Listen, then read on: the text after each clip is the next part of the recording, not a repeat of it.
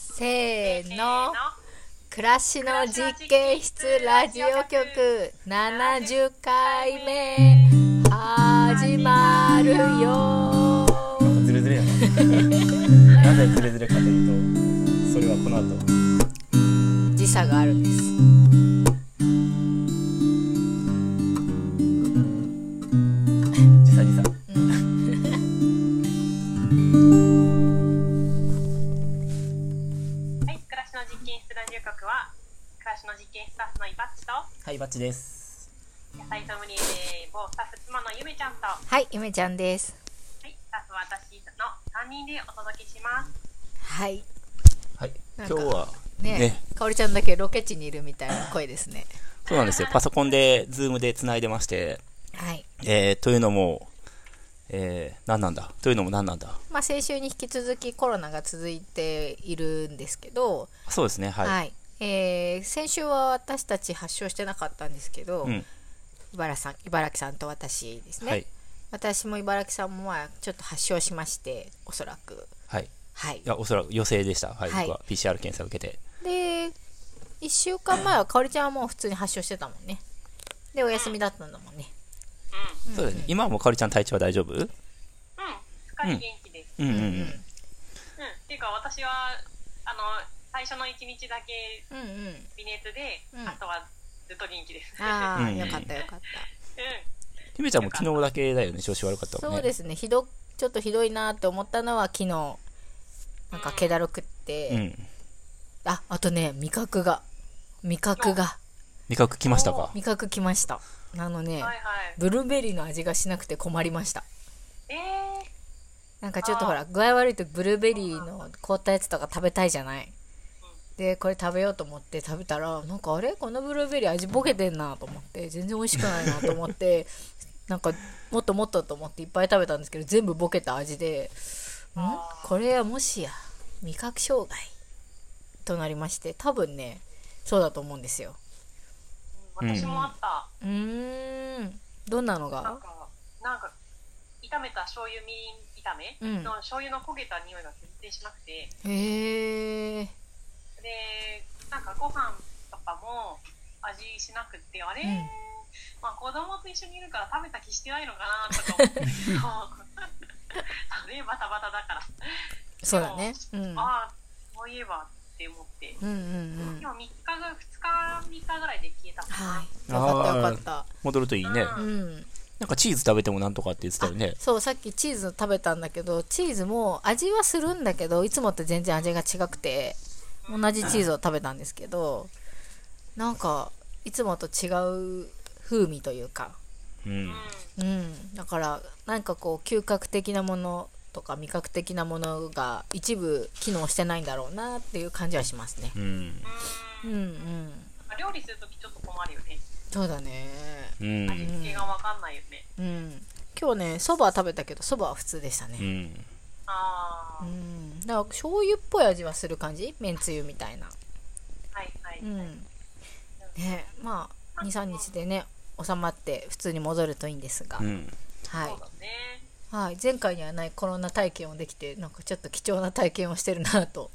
今思ってますね、味覚障害がはい前向きやないやなんか前回2月になった時は本当になかったのでそういう味覚とか嗅覚とかの障害っていうか異変を感じずに、本当になんか23日の発熱と頭痛だけで終わったんですけど、まあ、それはそれでね大変でしたけど今回はなんかああコロナって感じと思って、うんよくね初期の頃によく聞いたもんねねうえ、んそんなのないじゃんと思ってたんですけどああなんか一応体験できたなと思って前向きやったはい、そうあの今日他の人とも話してたんだけど、うん、あの結構味覚とか嗅覚がねうん効かなくなる人多いみたいで、ねえ私も今最近周りでよく聞くようになりましたうんうんでもさそのちょっとさ嗅覚とか障害障味覚障害っていうか、うん普通の風邪ともまたちょっねと特殊な感じがしてやっぱコロナだなえうんうんもうちょっとやっぱ特殊な感じがするなってうん思った、ううん、んあの職場でなった子とかもやっぱりお花の仕事場なのでお花の匂いバラの匂いあるんですけどやっぱり一部花の匂いが分からなくなったって言ってましたねこれは匂うけどこれは匂わなくなったとかえうー、んなんかさそういうので困る職業の人もいそうだよねねえソムリエとかめっちゃ困るだろうねそうだね。もうなんまあかねううんん。職人の一番大事なところだろうから香り結構メーカーで勤務してる人とかもいると思うよう。んうんうんなんかベロメーターって言って、ああ食品の風味とか味そうとだかよを。ね、うん、食品の開発とかしてたりとか、そうそうう。んそうだね、うんまあ、味見係っていう感じのなんていうんですかねそういうのを担当してる人もいますからね、うん敏感な方とかでね、うんうんでも僕今日刈原駅で草刈りしながら、うんなんか、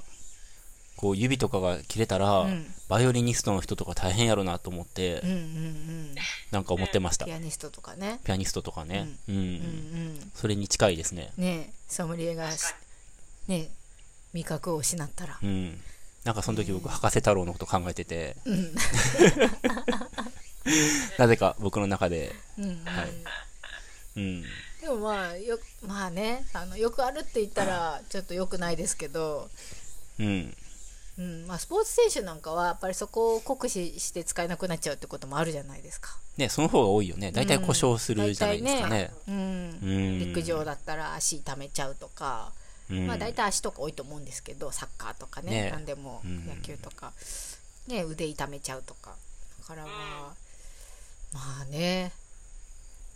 だから何言ってるんですけどあ、だからそういう事情 で、あ、はいはそのい。人生は変わって新たな道を うん探るね、きっとそうねうん。もつ煮込み屋さんとかね。あそうだね、うん。なんでもっ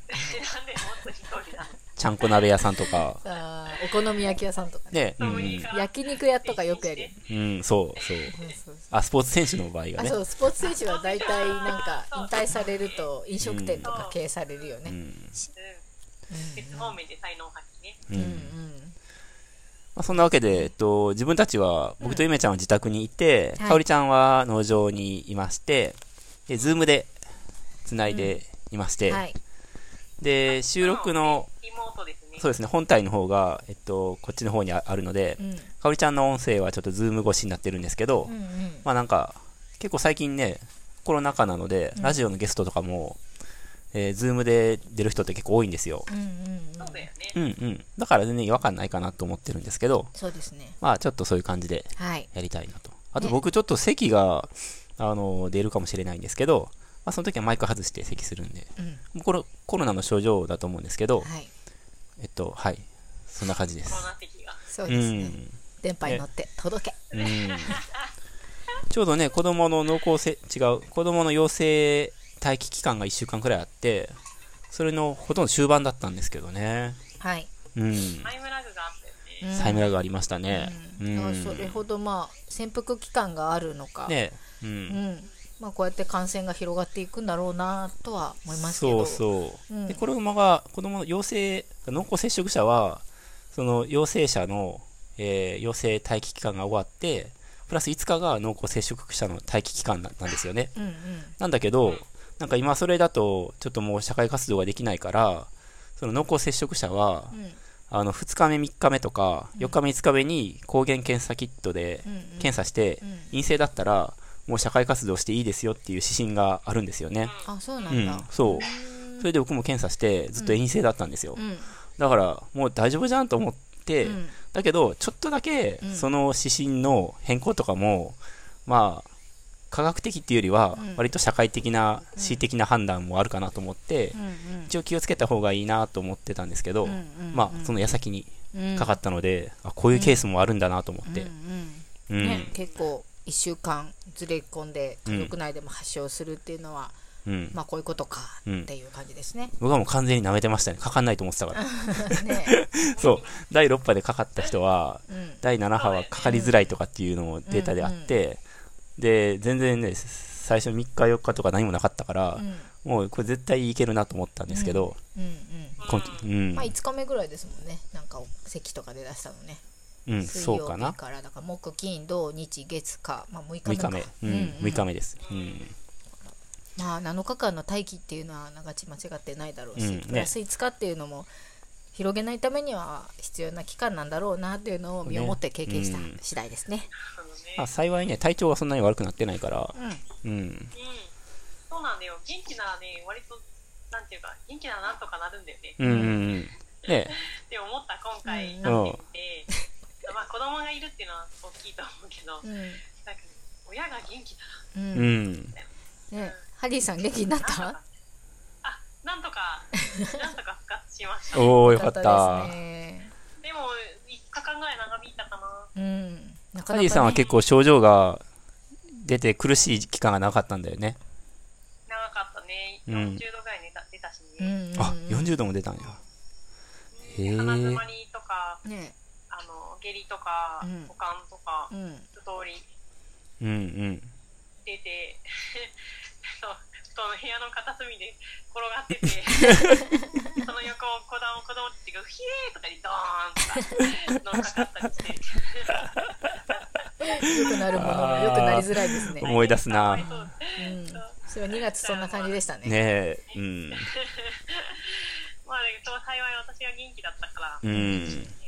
さ外に連れ出して、うん。まあ、周り誰もいないとこで、うん。うんこことか毎日毎日外に出てますね。うん。うんうんねえよかったね。乗り切ったね。ねえとにかく。よかったよそかうった。だうね。ん。だからね、農場ニュース何があったか僕全然、知らないんですよ行ってあ僕は作業には行ってたんですけど、ないですからあねの、独立してて、うんうん。動物だけやって帰ってくるっていう日々だったので、うんうん。あれかな何かかおりちゃんは、農場の様子見ててもう。ね、そう、昨日ようやく復帰したかうら、んうん。あ、そうだよね。そうだよね。かおりちゃんも先週ね。そうそう。そう、隔離が昨日で開けて、うんうん。そう、だからそんなに知らないんだけど、うん。とりあえず昨日はね、一日脱穀をしましたね。うんうんうん。あ、エジンさんがズーム画面いいに話ニュースあるピンさんが踊ってた。踊ってたね、今。コロナ。コロナ。コロナ。や そう、っぱりコロナだ。うん。そうですね。うん、まあ、先週、みんながコロナ確認になる直前に稲刈りをしたじゃないですか。そうだね。うん。雨の中。うんんうん。ね、で干してくれて、それを1週間経った昨日の木曜日うに、ん。隔離期間が明けた明けた私とハディさんで、う2んうん。人であ脱穀しました。あ。ああ、ご苦労様でした。おーあ、イージンさんもはいあうの、ん手伝ってくれて、うんううんん。そう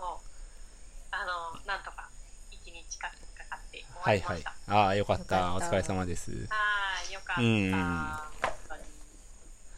ねえ、ななんんかか、書いてるユージさんおなんて書いてあるちょっと画面越しで。やさとマルシェ。あ、やさとマルシェね。そうですね。出店するんですよね。私たち。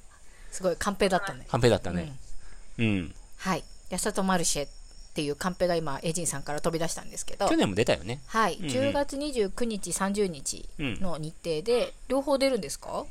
いや、日曜日だけやったんじゃないかな。が方だけ。うんうん。じゃあ30日の方ですかね。あ、29だって。 30 30 30あ日。 30、はい。はい。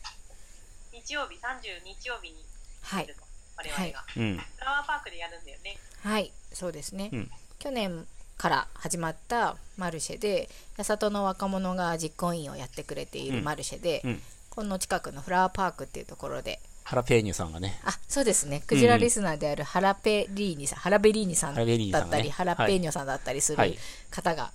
えっと主催でねはい主催、はい多分実行委員をやってくれていて、で去年もその地元の農家さんですとかクラフトさんですとかっていうのを集めて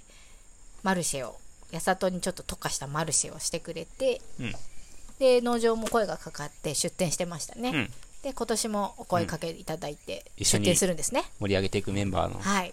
一組としてね。はいうんうん。どんなものを出店出品するんですか変わりないそ変れはわりないですかこれからまた。あ考えていくところはい。はい。うんうんはいまあ、卵とかは去年は売ってましたよね、うんお野菜とか卵とかねうん。あと、ヘチマタワシも結構強気で売ってたよね。ああ売った売った一本1000円ぐらいで売ってなかったっけそうだったかなうん。もうん、ヘチマタワシ結構なんかうん。あのー人気だった気がしますよねう。うんんエコな暮らしですからエコなね。暮らしですからうねん。ううん、なんかうちの子供が行ってる保育園でもヘチマをグリーンカーテンで作ってて、うんうん。あのヘチマたわしをバザーで売っててそれこそうん。うんなんか結構強気な値段でしたよ安田マルシェどころじゃなかったよ、うんううんん。でもなんか結構違和感を感じたのは、うん。なんかそのヘチマたわしにをなんか透明のビニール袋に入れて売ってて一個一個あ、い違和感だね。でもなんかそうななんんかだなんて言うんだろうねどうなんだか。なんとも言えないなーって思いながら見てました、えービール君入れる必要はそんなないよね。ないよなんねかー、べちゃっとするわけでもないし。そう、うんねねなんだろうねもうなん慣か習なのかなそのままで入れるよね慣習なのかなんかそのコロナ対応なのかよくわかんないんですうけど、うんん。なんかコンビニとかでさ、ゴミ袋が、10枚ゴミ袋がうん10枚セットになってゴミ袋に入袋に入ってるじゃないですかうんう、んうんそれをさらになんか23束とかまとめて買うと、うんそれをまたスーパーの袋とかに入れられそうになるじゃないですか、んああいうのとうか、んなんか俺途方もない気持ちになるんで すよゴミ袋を買ってんのにゴミが増えていくなと思ってねえはい確かに。そういうのを確ちかょにっと確かに。はいはい開けられるゴミ袋に入れてくれればいいね。ねねそうだよ開けられるねゴミ袋。うん確かに。はいはい。そう、その説明会が、そううんその八里丸氏の説明会が昨日あったんだよね。おうんうんーそう。で、いろいろ聞いてきて、うんコンセプト。はいあちょっとズームがかおりちゃんの顔が止まっ止まりましたてね声も止まってますねえー、っとやさとマルシェのうんミーティングがあっ説て明会をしてきたとコンセプトがね、うんうんなんかコンセプトを今年から作るって言ってうんへえ6つぐらい6つうんうんすごい実ねはその6つに、なんかどうやったら6つぐらいに絞れるんで絞れるかちょっと相談に乗ってくださいって実は、あのおー連絡があってうんそれで連絡を取ったりしたこと相談が役あるんですよそうなんですよ、うんうんちょっとじゃあ通信を回復するのに、うんちょっと待ってくださいねうんめこさんじゃあ喋っててもらってもいいですかうんうん難しいかなえーっとねやさとマルシェねそうそうそうマルシェ、ねなんか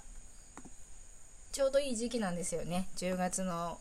バラとかも咲くんですかの時期そうですね秋バラのシーズンだとは思うので、うんうんあの私が Recording in progress. 働いているバラ園も多分出店してますねあそうですねはいあ復活しましたねかおりちゃん復活しました。うんうんそうですなんかいいですよね去年行った感じも雰囲気すごい良かったなやさとマルシェと思って思い出しますねはい、うんじゃあ今年もそんな感じで、はい楽しみですね、はい、ぜひね来て、そうですね近隣の方はぜひうん、で遊びに僕ら来てほしいですねも出店するしそれ以外の人たちもいろいろ出店があるので、うんうんバラを身がてら、そうですねえーフラワーパークに遊びに来てもらえたらなとはい思ってます10月29と30で、うんえー暮らしの実験室が出るのは30日日曜日で、ですあねのフラワーパークの中でやるのでフラワーパークに入る入場料がそうですね別別途途かかかりまかするねんですけ、ど、あのーその分といったらあれですけど朝から来てお天気が良ければねマルシェ見つつ一日遊べると思うので、うんうんはい、結構園内も広いしお花も咲いてるし山の方があったりとか見どころも多分たくさんあるのでぜひ一日遊びに来るつもりで来てもらえたらいいかなと思います。はいはい、はい。あとですねメッセージがなんとはい来ておりましてですねおえー、嬉しいメッセージが届いておりますよ、はい、えー、っと読みますかクジラネーム。あ、じゃあお願いします。はい。クジラネーム、東京クジラさん。えっ、と、番組とは関係なく、個人的にふた、あ、こっちま間違えた。あ、ここからですね。すいません。もう一回読みますね。初回から毎週楽しみに聞いています。雑感コーナーを受けて洗濯物事情の一例を送ります。このコーナーっていうのは、はい。先週の、ゆばさんのはい、雑感コーナ天ー日干し。あとーか、おお洗濯の話をしたやつですね。と干す話です、洗濯物のはい都内在住の我が家はドラム式洗濯機は持っておらずしかし天日干しもせず浴室乾燥機で乾かしています時間や天候を気にしなくていい利便性ベランダがないなどの住宅事情生活リズムを外部に見せたくないだのないなどの防犯目的などなど理由に個人差はありますが周囲の利用者も多いですついでにお風呂場も水垢知らずで一石二鳥それでは皆様お元気です早くコロナが農場から過ぎ去りますようおおーありがとうございます東京クジラさんでしたありがとうございます嬉しいです。うん、この、ね、一番最初の一文がね何よりも嬉しいんですよ初回から毎週楽しみに聞いていますすごいですよレアですよね。すごいですね。リスナーさんだ。うん。すごい。うんでちゃんとそのしか直も近お便のりしてそう直近の内容からのねお便りですし、うんありがたいありがたいねうん。はい先週ちょっとかおりちゃんがいなかった回での放送のお話なのでかおりちゃんはちょっともしかしてあまり知らないかもしれないんですけどうん、そこまで、そう、まだ途中までしか聞いてないんだよね。先なん週か天日干しだと洗濯物がなんかパリパリに乾くんですようでも天日干しってなんかみんないいイメージがあって一方でえーっとコインランドリーとかで乾かすとなんかすごい洗濯物が柔らかくなるんですよ乾いた時にん。うでんあれはそうだよねあれを一体どう考えたらいいんだろうっていう話でで皆さんどうしてるんでしょうかねっていうのをあの呼びかけてたんですようんそれに答えてくださって、えー、だから浴室乾燥機で乾かすっていうね。うんうんああ、そっか、言われてみれば、うんこれはマンションとかなんですかまあマンションでも一戸建てでも軒でもあのついてるうんついてるというかオプション的につける人とかうん自分で家を建てた人とかはねう。うんんうん。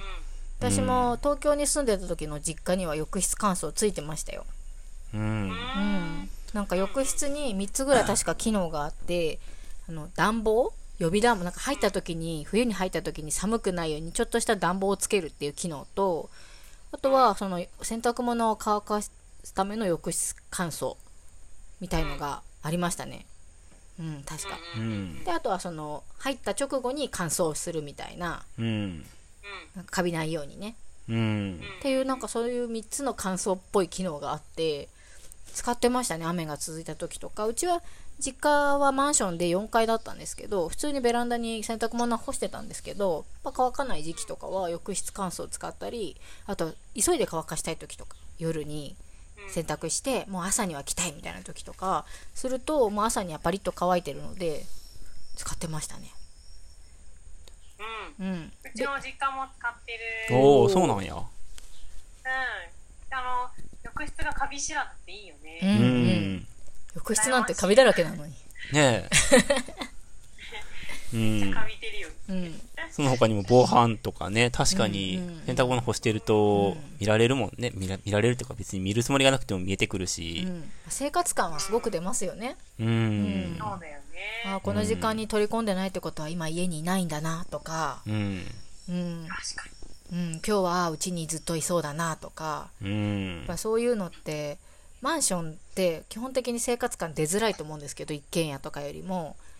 洗濯物ってかなりの指標になりますよね、うそういうん意。味ではね、そうだね。うん家族構成とか分かったりするよ。なんとなくね。うんあ、子供いるんだなとかうねん。うんうん、そこの人が一人暮らしだなとか。女性しか住んでないとかねうん家族で住んでるとかっていうのがよくわかるのが洗濯物だと思うので確かにそういうのを見せたくないっていう人は多いでしょうね。ねうえんうん便利だね。うんうんしかもさ、やっぱ仕事とか仮にしてたとして、毎日のルーチン作業じゃないですか、洗濯して干すって。それが、その、シチュエーションによって乾いてないとか、うんそういうイレギュラーなことが発生すると、うん結構ストレスですよね。ううんん。ねで、コインランドリーに、その、持っていくとかも、うん待ってないといけないし、また取りに行かなかった、そういですけね違う動線が発生してねそうそうそう時間が発生して大変ですよねう。ん。確かにこれもね、うんだから結構使っ、周りでも使ってる人多いですよって書いてあったんですけど、ああ、そっか、なるほどって思いました。う